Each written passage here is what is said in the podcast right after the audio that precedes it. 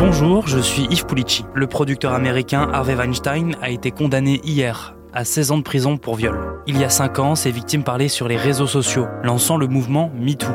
Ce soir, c'est les Césars, et le cinéma français n'a pas vraiment changé ces dernières années.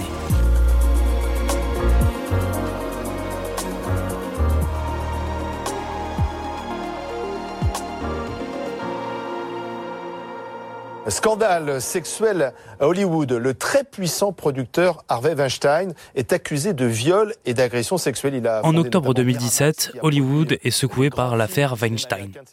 L'un des plus grands producteurs de cinéma est accusé de viol, d'agression et de violence.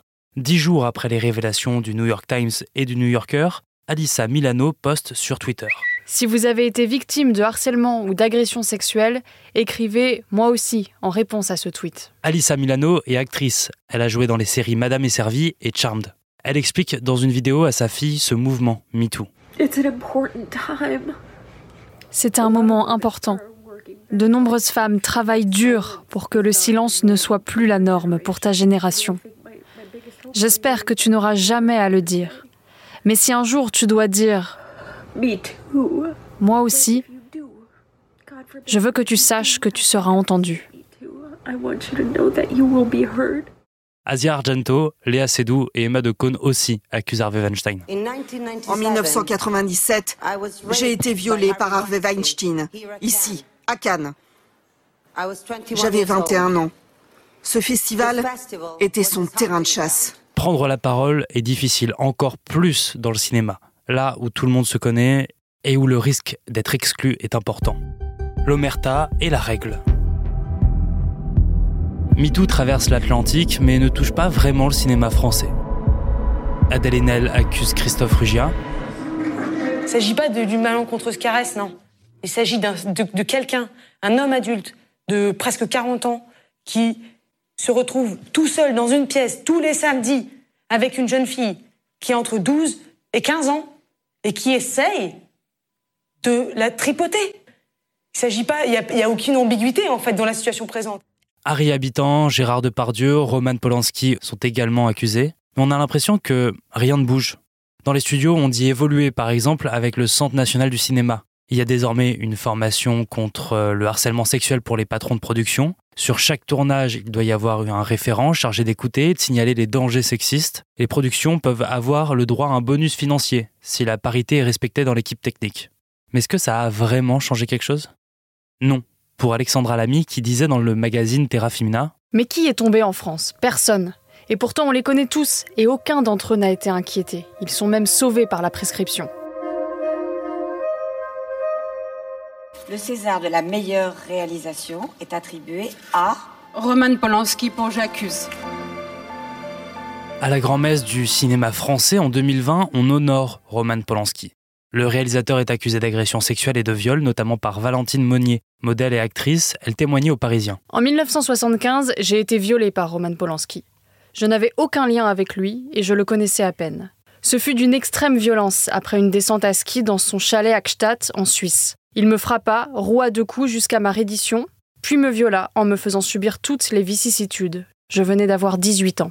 Déjà en 2017, Polanski est désigné président des Césars alors qu'il est exclu des Oscars américains. Donc en 2020, quand Polanski reçoit le César de la meilleure réalisation, Adèle Haenel se lève. La honte. L'actrice avait prévenu dans un entretien au New York Times quelques jours plus tôt. Distinguer Polanski, c'est cracher au visage de toutes les victimes. Ça veut dire, ce n'est pas si grave de violer des femmes. Adèle Haenel ne veut plus se taire. Elle raconte à Mediapart les agressions sexuelles qu'elle a subies par le réalisateur Christophe Rugia et pourquoi elle témoigne. Je dois le fait de pouvoir parler à toutes celles qui ont parlé avant, dans le cas des affaires MeToo. Et du coup, je voudrais contribuer à ça, renvoyer ça dans l'espace public, parce que je pense que ça peut vraiment libérer d'autres paroles. Et quand on parle de paroles, on parle pas juste des mots, on parle de la vie des gens, quoi. Depuis la honte de la cérémonie des Césars, l'Académie s'est réformée. Elle a tenté de renouveler ses membres, voulant plus de démocratie, de parité. 44% des membres sont des femmes aujourd'hui. Cette réforme n'a pas eu concrètement de conséquences. Aujourd'hui, aucune femme n'est sélectionnée pour la meilleure réalisation. Pourtant, il y a des films réalisés par des femmes qui ont été honorées à l'international. Hein. Je pense à Alice Diop pour Saint-Omer, doublement sacrée à la Mostra de Venise. Rebecca Zlotowski pour Les Enfants des Autres et Alice Vinocourt pour Revoir Paris, qui aurait également pu concourir. Dans l'histoire des Césars, seulement une femme a reçu le prix de la meilleure réalisation, Tony Marshall pour Vénus Beauté Institute, et seulement quatre femmes pour le César du meilleur film. Cette année, un seul film réalisé par une femme est sélectionné pour le meilleur film, Les Amandiers par Valeria Bruni Tedeschi. Une provocation pour certains et certaines, car l'acteur principal, Sofiane Benasser, est mis en examen pour viol et violence sur des ex-conjointes. La cérémonie des Césars reflète ce qui se passe dans la société. Sauf que le cinéma a le pouvoir des images et des représentations. C'est Agnès Jaoui qui nous le dit. Je crois à l'influence immense des images, et d'autant plus quand nous n'en avons pas forcément conscience. Je crois qu'une série télé avec un président noir peut aider à élire Barack Obama. Je crois que des représentations répétées de femmes filiformes, jeunes, blanches et soumises n'aident pas à l'épanouissement des femmes ni des hommes. Je finirai par cette citation. Les filles obéissantes vont au ciel, les autres vont où elles veulent. Bonjour Geneviève Cellier. Bonjour. Vous êtes professeur émérite en études cinématographiques à l'Université de Bordeaux-Montaigne, spécialiste des approches genrées du cinéma et de la télévision, et vous animez le site collectif de critiques féministes du cinéma et de la télévision, le genre et l'écran.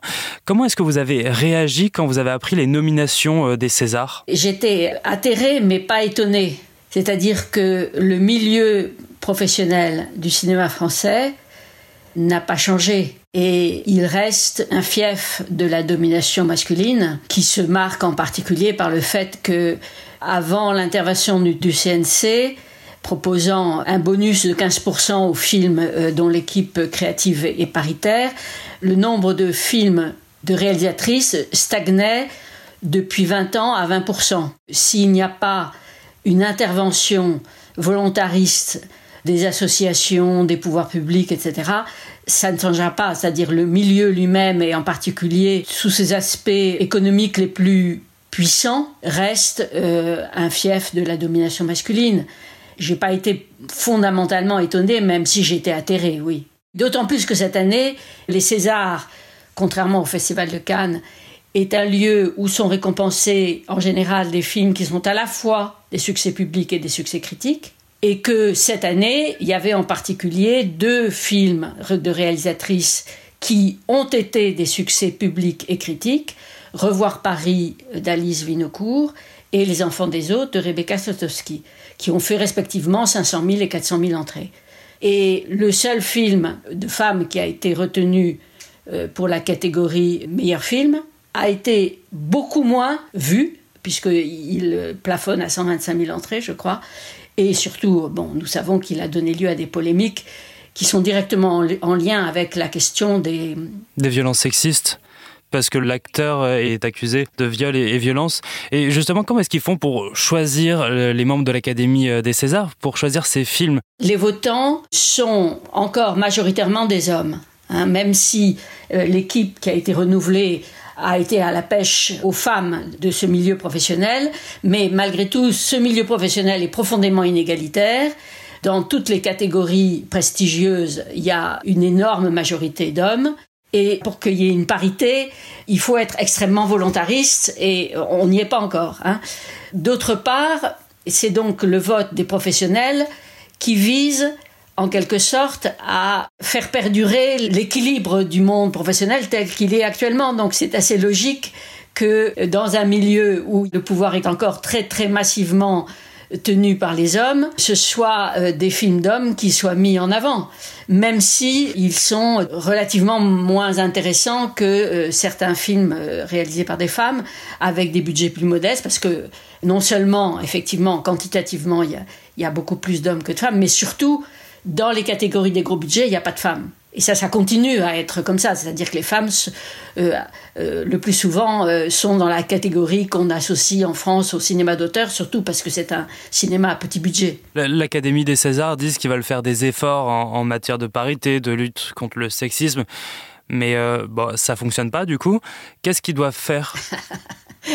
C'est grande question. Qu'est-ce qu'ils peuvent mettre en place comme politique volontariste ah Oui, voilà, c'est ça. Donc je pense en effet que d'une part, ils doivent poursuivre leur campagne de recrutement pour arriver à une réelle parité des votants, mais ça ne suffira pas, bien entendu.